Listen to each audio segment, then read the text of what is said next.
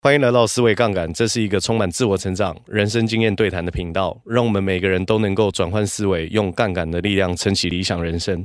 如果还没有追踪的朋友，记得追踪，也欢迎喜欢我们节目的朋友留下五星好评，也与我们有更多的互动，也别忘了分享给你身边的好朋友。 Hello，大家好，欢迎来到思维杠杆，我是米克。我是 Michael，我们今天要跟大家聊一个很有趣的主题，继续聊蒙格的话题。没错，我们要聊查理蒙格的十项投资原则。哦，我觉得这个很关键。他把他的十项投资原则跟大家分享。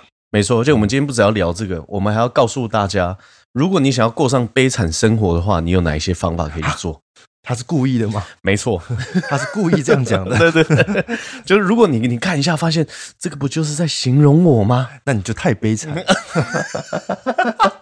我们这开局就已经会让别人有点动北掉，为什么？嗯，我们有收到观众的反应，对，他说在听我们节目的时候是不能化妆的，眼线都会画歪， 一个小时一一一不吃就笑出来 了。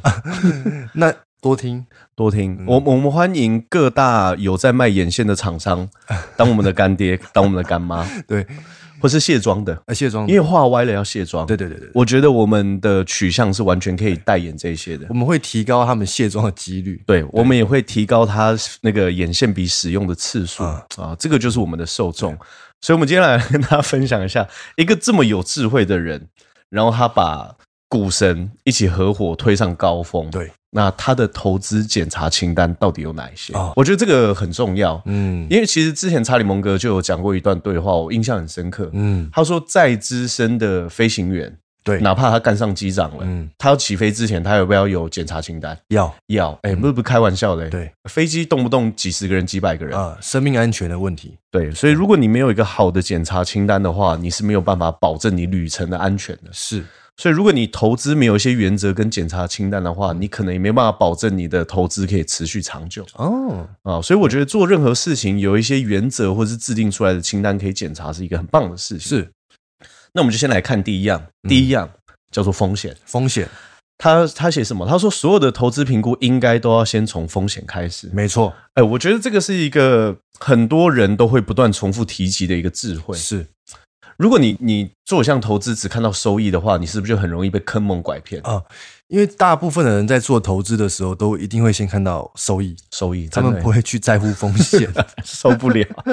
但是我觉得这个是经验，是经验。因为我们年轻的时候也是这么放纵过。对，你年轻的时候也是只看收益，对，对，这个没有办法。对，所以他列了几点，我觉得最重要的。第一个，他说避免和有道德问题的人做交易。这个道德问题的人要怎么定义呢？我我觉得他其实，在书中没有特别讲，但我认为在诚信上面有问题的人，其实就可能比较有、哦有疑虑啦。是你要好好去思考，这个人他到底是不是合适跟你一起做交易的、哦啊。第二个，他说要估算适当的安全边际。安全边际这怎么估算？其实安全边际，我们可以我在我的解读里面，其实就是预留一些犯错空间啊。如果你这个投资失败了，你会不会就就什么都没了就去了啊对对对 就去了嗯就去 了？ 就是你做任何事情，让你一口气就有可能输掉全部的话，啊，我认为是比较危险的。所以是比例问题吗？对资金比例问配题置比例问题，没错，嗯好，然后第三个，坚持为可见的风险要求合理的补偿。什么是合理的补偿？合理的补偿，我我认为是这样，就是如果你投资这个是有风险在的，对那你应该就要去获得相对人更高的报酬，这样才是一个合适的投资。就是如果你明明就有风险，而且它是可见的，那你应该就要去要理要求一个合理的补偿。啊，是好，那接下来叫做永远记住通货膨胀和利率的风嗯险。这个其实巴菲特也常讲。那我觉得那个查理蒙格重新提到，我觉得也蛮开心的，帮大家复习一下利率跟通货膨胀。我觉得在财经的世界里面就很像地心引 力。抓不住你，对，你看哦，在利率接近于零的时候，是不是所有资产的价格都会飙到不行？对因为借钱便宜嘛。对，那利率越高，是不是就很像地心引引力越重？它可以把你拉到地面啊、哦所以你要记得，利率其实是在是一件很重要的关键。哦，啊，通货膨胀也是嘛，你嗯通膨越严重，其实多少也会影响到你的投资策略，所以你要嗯记住，通货膨胀跟利率带来的风险是什么，那嗯你要去记得。真的，因为大部分人好像不是很在乎通膨跟利率，嗯 对对对，但是景气就是会循环嘛，啊是是是你就是要了解这些数据。对，最后一个风险，他提到他说避免犯下大错，也避免资金持续亏损。嗯，我遇到蛮多人，他那种我我遇过蛮多姐姐， 姐姐 我阿姨，阿姨啊，我就他就跟我说，他股票账户里面还有很多放了超级久的股票。对那、放很久，难道是因为赚钱一直爆吗？不是，不是那个是因为亏损，然后他会想说没关系，放着就会涨回来。然后哦我是真的遇过有，应该是有两三个吧，嗯都是都是大姐啊，她跟我讲说，哇，笑脸的，欸我跟你讲，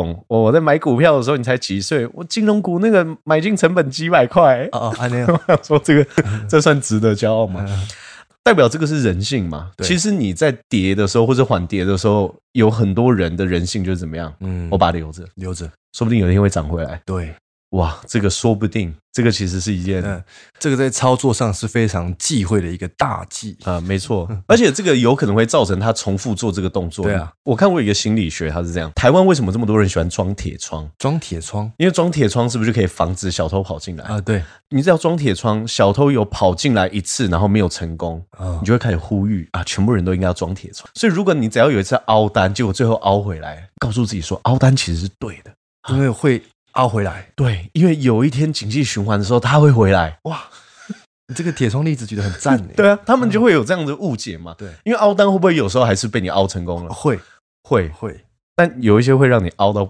手断 掉。就是你如果真的不停损的话，那真的手可能会哦截肢。没错，啊所以这个是需要注意的。然后，那我们来把风险谈完。我们第一个要跟大家谈谈独立。哎，独立这个很笼统哦。对，独立很笼统。它的副标题是这样下：他说，只有在童话故事中，国王才会被告知自己没穿衣服。所以，独立指的是独立思考。哦，因为你自己有没有穿衣服，其实我有一个蛮深的体会啊。成年人的世界很多时候是不教育的，直接筛选。 对对不对？你是烂咖，我还我还教育， 我教育你个屁！啊，直接就筛掉。直接筛掉，就是嗯你不是在我的这个出现在我的未来生活场景里面， 是，所以你要有独立思考的能力，你才可以知道对与错嘛。所以嗯查理蒙格说第一点，他说客观与理性的态度需要独立思考能力。对我觉得这个说的很对。是第二个，你的对错不取于取决于别人的同意或反对，对，你是对的还是错的，哦其实真的跟对方同不同意、跟反不反对没有关系。是哦，所以你要去思考，你要有独立思考能力，你才可以真正去知道你的对错，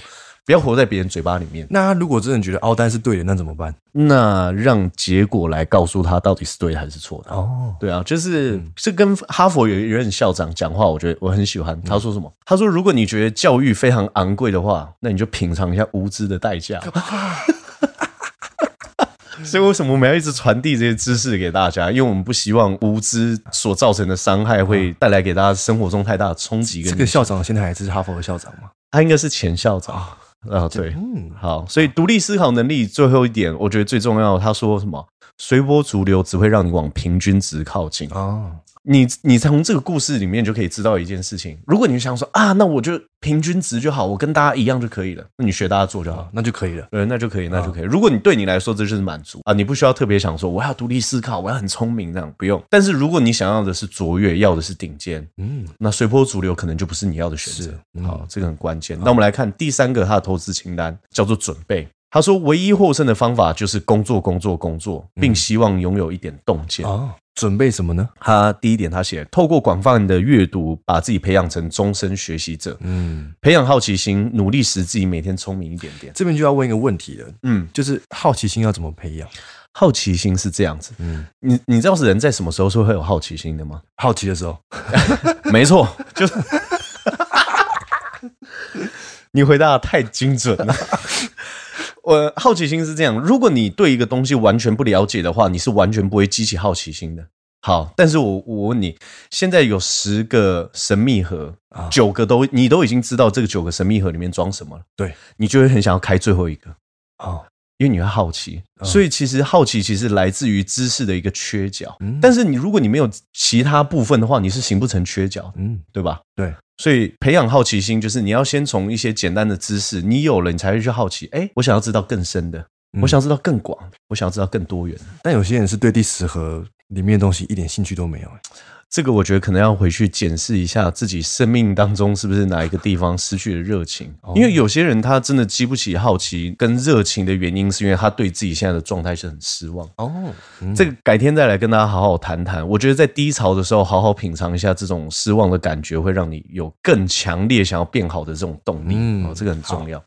好，那我们来讲准备的第二个。他说，比求胜意愿更重要的是做好准备的意愿。哦，每个人都想要求胜，对，但不是每个人都愿意花时间跟花努力去做准备。是所以我觉得查理蒙格提这件事情，让我意会到真正顶级的聪明人都是愿意下笨功夫的。嗯，准备就是笨功夫。对就你要上一场，你要你要你要去打一场篮球，你什么都没准备，你就等着被打爆。对啊对啊，你们什么都没准备，说你要当让湘北篮球队成为对不对全对日本第一，某扣林啊，贾克拜。 好，第四个他说熟练掌握各大学科的思维模型。嗯，好，这个我们上次跟大家讲过，如果有这个空间的话，我们鼓励大家跨领域学习，对跨领域阅读。啊，啊，最后一点，他说，如果想要变得更聪明，你必须不停的追问为什么啊。那我觉得这个确实是一个让自己有办法变得更聪明的一条路径，嗯，因为为什么其实就是要打开你的好奇，这个就是怎么样呢？打破砂锅问到底的意思嘛。对，打破砂锅问到底，你要有这样子的心去知道说为什么啊，这个就是一个准备很重要的环节。比如说，别人问你说，哎、这个 Michael，你为什么要投资这档股票？呃，因为感觉它可以会涨，那就 不行。对，我是因为诶、上礼拜我叔叔跟我说它会涨， 那那不行，嗯对这个这个，因为代表说你从来都没有追问为什么。嗯如果你不知道为什么，你有没有办法回头过来检视，或者是说检讨你的策略？没有，你没有没有依据，对你没有嗯依据嗯没有依据，你是没办法检讨的。所以我知道为什么是很重要的事。那我们来看第四点，嗯叫谦虚。谦虚，好，副标题叫做“承认自己的无知是智慧的开端”。啊，查理蒙格是这样讲，他说：“只有在自己明确界定的能力圈行事。”好，这个我们之前有跟大家提过能力圈的重要性。好，第二个最重要的事情是不要愚弄自己，而且你要记住，你自己就是最容易被自己愚弄的人。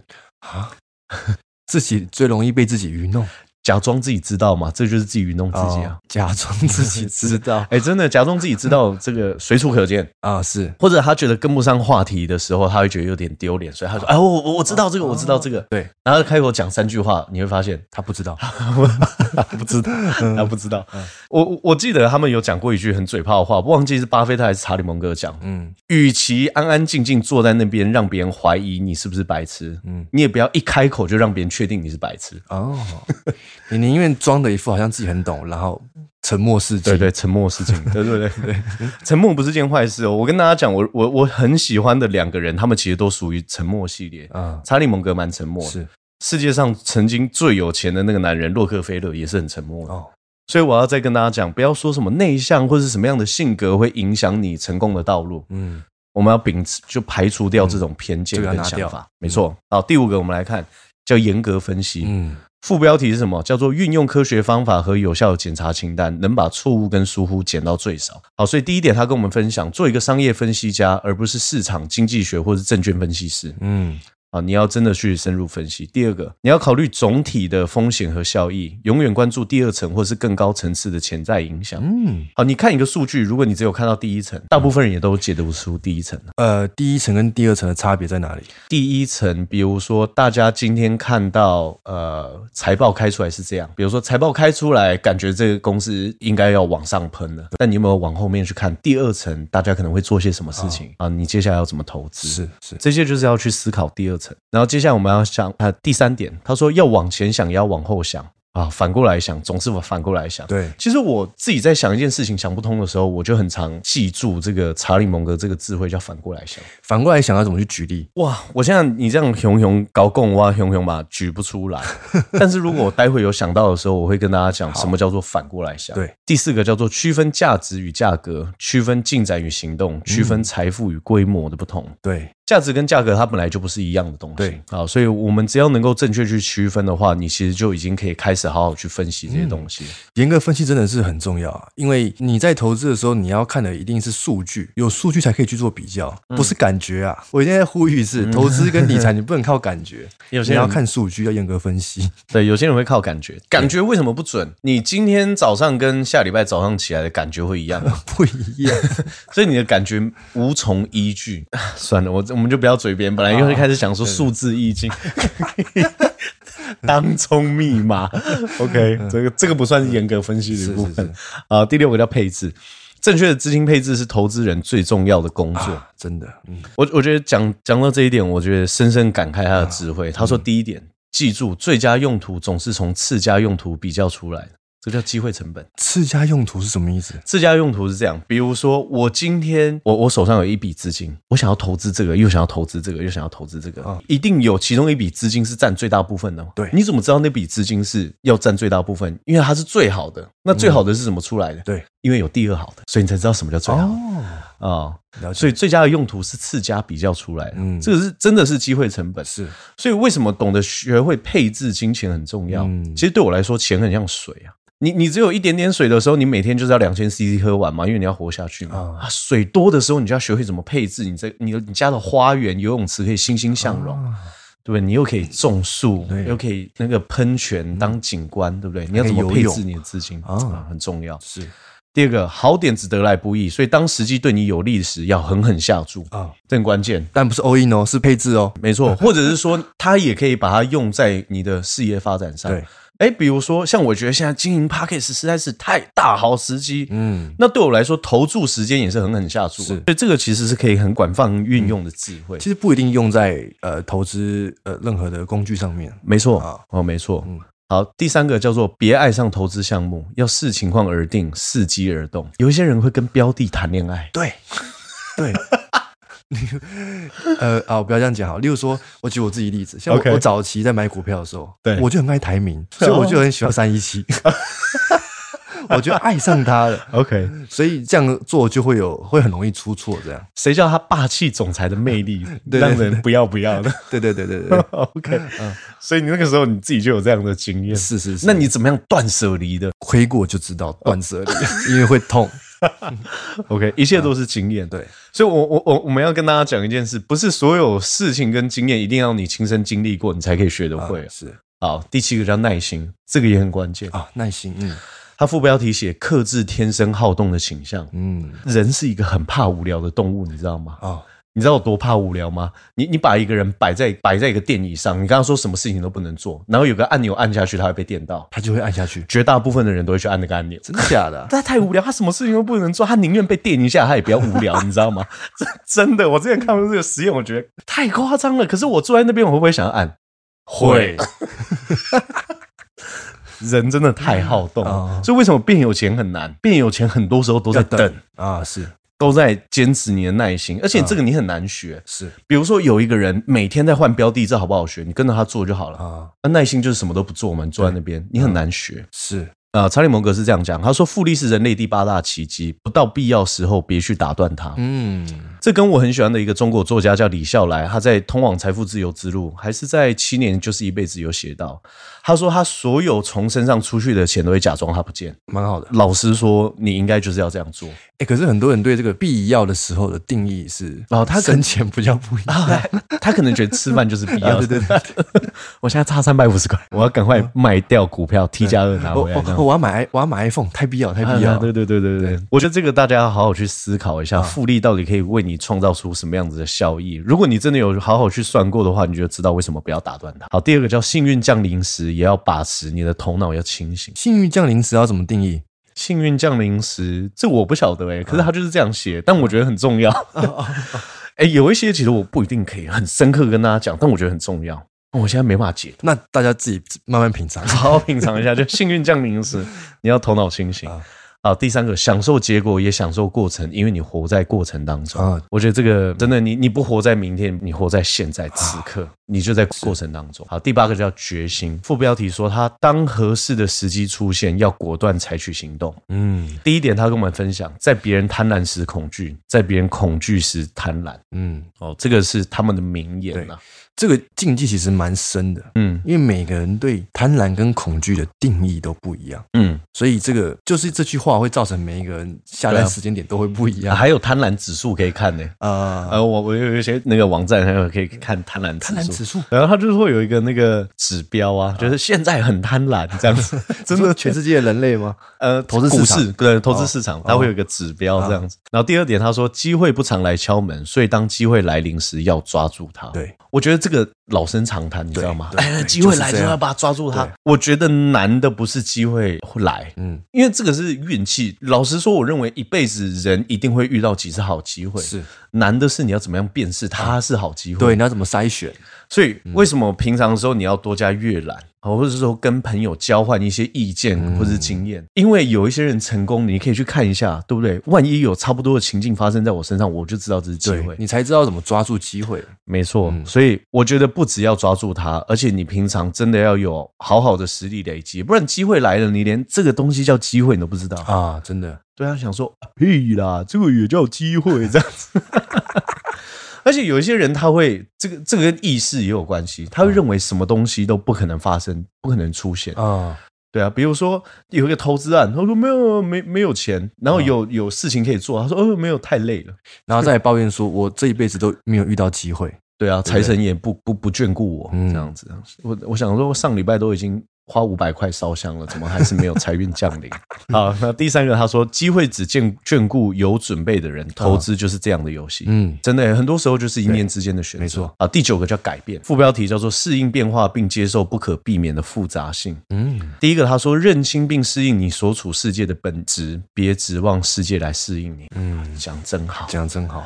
很多人会觉得说，比如说他在操作，他在交易，错了，对，觉得市场是错的啊没有没有，永远错的都是 你。如果你没有办法去接受这样思维的话，你很容易一错再错，嗯，你会觉得我现在没有办法得到这个世界的结果，就是因为这个世界太烂了。不是事情太烂。呃，对，老实说， 老实说是这样。 啊，我最近在跟我一个朋友聊天，他也是我们节目的听众，所以我猜他也会听到这一段。是他说，改变都是来自于忏悔。啊，他觉得说我是真的错了。嗯，只他说人生只有每一次走到那个时刻的时候，他才会真正迎来他的那个 V 型反转就转捩点。转捩点。所以你觉得错的是世界，错的不是我，那你很有可能继续痛苦下去，啊，因为你觉得这个不是你的责任啊。错的既然是世界，那你为什么要改变？嗯，真的。真的，你你不会改变，嗯你的世界就不会改变。所以这是个讯号哦。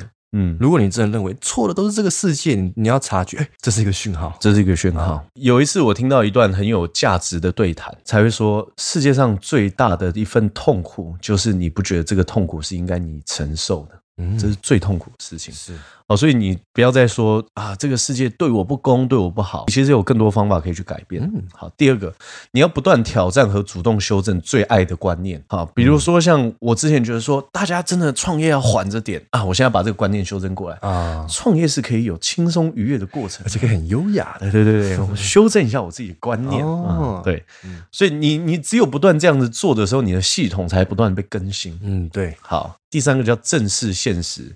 即使你并不喜欢，尤其是你在不喜欢的现实时候，就是有一些现实状况发生的时候，你一定会不喜欢。，对但你一定要接受它，这就是现实世界，嗯哦这就是结果。啊哦，所以再不喜欢都没有关系，嗯你要有办法去改变。啊，而且，更何况全世界唯一不变的事情是什么？就是一直在改 变，不然不然你有什么事情是不会改变的，对不对？那个什么都会改变嗯所，以奉劝各位怎么样接受吧。接受吧，该改变就改变吧。啊，第十个叫专注，嗯好，不要把事情搞复杂，记住你原来要做的事。嗯，将军赶路不追小兔 啊！你如果不专注的话，你很多事情会被毁掉的啊，真的，而且现代人最缺缺乏的其中一件事情就是长期专注力。嗯先跟大家讲一件事：所有伟大的成就，没有一个人跟没有一项事情被完成是没有透过长期专注力去完成的。你绝对不要想说，我每天在家里面花八个小时短影片，我可以成为什么达人，啊很困难。你长期专注力，而且你多巴胺回路会一直被绑架。只是说我们现在的这个生活真的是比较难专注。对对，原因也很简单，你你要看得懂底层逻辑。全世界的所有做生意的人都在抢专注力，嗯专注力是钱呐、哇，因为过去是这样，人多的地方嗯，就钱多嘛，对钱多的地方消费就多，商机就多，对所以就会更多钱。嗯那我们现在实体，当然人多的地方钱也多，嗯但是专注力是这样，我可以从台湾的手机看到美国的资讯，嗯专越多人把眼睛投向一个地方，做生意的机会就越多。哦所以这是一场抢夺专注力的战争。哇所以如果你一直想要把专注力分给别人，而不是留给自己的话，你是没有什么机会有大成就的。啊，也不会有什么价值。呃，不会有什么价值。但是我要先跟大嗯家讲，不是不能划手机哦，我们在 TikTok 上线喽， 有我们的短影片可以看 哦，哎也一天两更哦一，天两个呢，很有价值的哦嗯。 要看哦如果你觉得说哇，那没办法戒不掉，至少看点好对哎的。好 OK ，OK，好，啊所以第一个。专注，他希望跟我们说什么？他说：“记住，声誉和诚信是最有价值的资产。啊，而且可能在瞬间化为乌有，这个很重要。其实刘润他说，他觉得一辈子都是在累积信用，对这是刘润讲的，因为信用越高，你做事情就会越方便嘛。但我没办法理解什么叫做有可能瞬间化为乌有。诚信是这样，比如说我之前都是一件很呃很棒的商人，诚信很好，然后开票从来都不跳票，嗯啊货也都是准时交货，嗯，结果被发现我都用地沟油啊一个晚上而已啊，对，声誉就全部垮台了。哦，所以你要你要知道一件事情，未来的世界大家一定越越来越喜欢真实的东西、嗯，啊！你要保持住你自己的诚信。对，好，第二点，避免妄自尊大和生出厌倦无聊的情绪，不要太骄傲，不要太骄傲，啊不要短行，不要短啊不要短再行次强调啊！第三个，不要见树不见林，见树不见林就是你看的东西太小了。啊，你只看到一棵树，你没看到森林。对，你只看到对，没错，啊不要见树不见林，嗯要格局要有眼界。是啊，第四个，务必排除不必要的资讯干扰。什么是不必要的资讯干扰？我觉得现在是这样，比如说我自己也常这样，我我在做今天要做的讲稿，对不对？嗯，偶尔还是拿出来划一下手机，这个其实就是不必要的干扰。对哦对，你有很多方式其实可以排除、哦，什么番茄钟啊，嗯番茄钟我们这边不讲，大家有兴趣可以 Google 一下番茄钟可以怎么用啊啊。最后一个叫面对大问题，别当鸵鸟。我觉得人生当中一定会有一些问题是大的，对，好，而且可能就在你的眼前，嗯但不要逃避去处理它，因为如果有个伤口不去处理的话，你把它只把它盖着，它可能很快就发炎了。嗯哦，所以有大问题的话，我们就赶快去处理。哦，这个件事情很重要。嗯其实它里面说的很多东西，我认为不一定直接跟投资相关，啊，但是都是非常非常有智慧的一些人生经验。对，哦嗯啊我觉得如果这些东西大家都可以好好吸收的话，其实就嗯就对大家会有很大很大的帮助。可以运用在生活上的。所以，我们简单来跟大家分享《活得悲惨的四铁一样。好，好，我们不讲太多，对因为我们担心节目时间太长嗯啊。那、我们先跟大家讲，如果你真的想要活得很悲 惨，想要每天以泪洗面啊啊，想要看到镜子都觉得自己是一个人渣，我是熊痛苦诶，狼 对对对，我是最痛苦的啊啊！你们都不了解我这种痛苦哈、第一个，他说要反复无常， 嗯，不要虔诚的做你现在正在做的事情，你要一下做 A，一下做 B，对，一下做 C，然后永远都不要专注，你要反复无常。啊他说，只要养成这个习惯，就绰绰有余，抵消所有优点带来的效应。哦，他说，如果他说，而且不管这个效应有多大哦，如果你想要不受到信任，而且并不打算成为对人类最有贡献的那一群人，嗯啊，他说这一帖要最合适，你就是一直反复无常。一直作为又作弊，又没错，作弊没错，没错。啊，他说只要养成这个习惯，你就会永远扮演着寓言里面的那只兔子。啊，只不过跑得比你快的不再只是一只优秀的乌龟，而是一群又一群平庸的乌龟。嗯如果你一下做 A，一下做 B，一下做 C，第一个是复利没办法发挥效应；嗯，第二件事情是全部人也都觉得你很你很分心；对，第三件事情是哪怕一个人资质再平庸，只要他稍微愿意努力一点，说不定都会超过你。嗯所以不要当这种人。对好，所以如果你想要当悲惨生活的话，这一帖要真的啊，啊良药苦口。是第二个，他说尽可能从自身的经验获取知识，不要从别人的成功或失败的经验去吸收一些广泛的教训。哦，为什么？如果你永远只靠自己的经验的话，那是不是代表说你每次都要不见棺材不掉泪？你都要一定要到这个紧要关头的时候，你才会说我学会了。对，不用这样子，你只要看看身边发生的事情，你就可以知道说你要借鉴别人的教训，让自己可以成长。你不用自己一定要走过这一条路。对啊，所以他说人类最常最常见的灾难都很没有创意哦，嗯比如说酒驾，啊，最最近又有酒驾的新闻。你怎么会不知道酒驾就是很容易造成别人跟自己的痛苦？是，是，那你硬要做这件事情，不就是你你你不需要去验证啊？对，对不起，我不需要酒驾，对你你不需要做这种事，啊你也不需要。我我很常跟大家讲，你也不需要去赌个精光的时候，然后欠欠个一屁股债的时候，还跟别人说啊，我知道了，嗯，啊，不能赌博，对，啊，比如说鲁莽驾驶造成的残疾，你就是爱开快车，嗯，你就是喜欢飙，对不对？那你最后造成的身体伤害，这个就是很常见的教真训，的，真的，真的，嗯就是十次车祸九四块，哦多想一点，多想一点。嗯 然后他这边还有贴什么无药可治的性病，好加入毁灭性的邪教，或者是说 聪明的大学生被洗脑之后变成行尸走肉。啊，总而言之，他要讲的是什么？是很多人重蹈前人显而易见的覆辙，嗯，就就是这些错已经有很多人示范给你看了。不需要再来一次。，对，这样不行，打没得死，嗯，绝对不能犯啊啊！所以你要知道，如果你永远都只从自己的经验跟教训学，不从别人的经验跟教训学，你很有可能不断的在犯错。而且会一直出代击。人生很短，你如果永远只能用自身的经验去验证成败的话，你根本没有多少时间。没错，你你活一万岁就算了。嗯，第三个，他说，当你在人生战场遭遇第一次、第二次或第三次挫折时，就请意志消沉，从此一蹶不振吧。 如果要活得悲惨的话，我 觉得这一帖药真的是实用啊！，对啊，实用啊，你就消沉吧 你就消沉吧，你挫折一次，放弃吧。对，放弃啊，你起不来了。对啊，在哪里跌倒就在哪里躺着。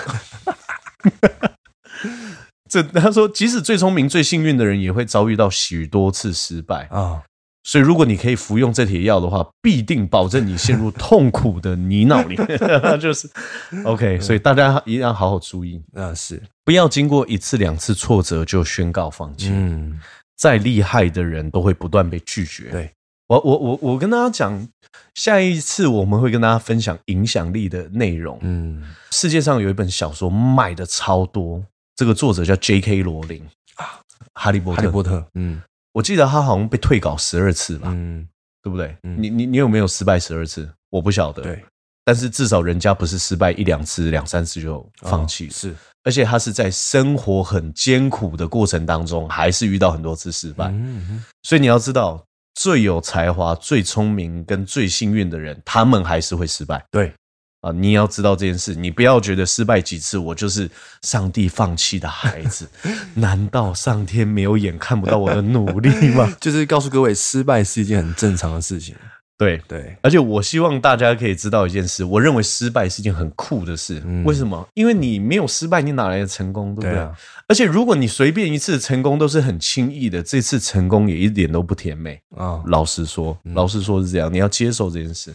第四个，他说你你一定要忽略一个故事，什么故事？这个故事是一个乡下人说的。嗯他说，我只想要知道我将来会死在哪里，这样我就可以永远不去那个地方。啊，意思是这样，如果你知道哪一些事情是势必是错的，而嗯且这有可能会造成你永久的失败甚至死亡，永远不要这么做。是，再跟大家说一次，这个想法是很朴素的，嗯，但是真的很有智慧。有很多事情，你明明知道不能犯，就不要去犯。对，不要比如心说，存侥幸。比如说什么开五百倍杠杆交易 啊，然后你明明现金流就嘎不过来，投资还要贷款、嗯对对，对，误信陌生人讯息啦、嗯哼，哦这些其实都是很容易造成很深远的错误、啊，对很难以挽回的伤痛。嗯，而且我最近真的有实验呢，在有那个 Facebook 都会有人找我投资嘛，诈骗的那那 一种，诈骗的那种。嗯啊那请问你投资长线还是短线？我是牙线。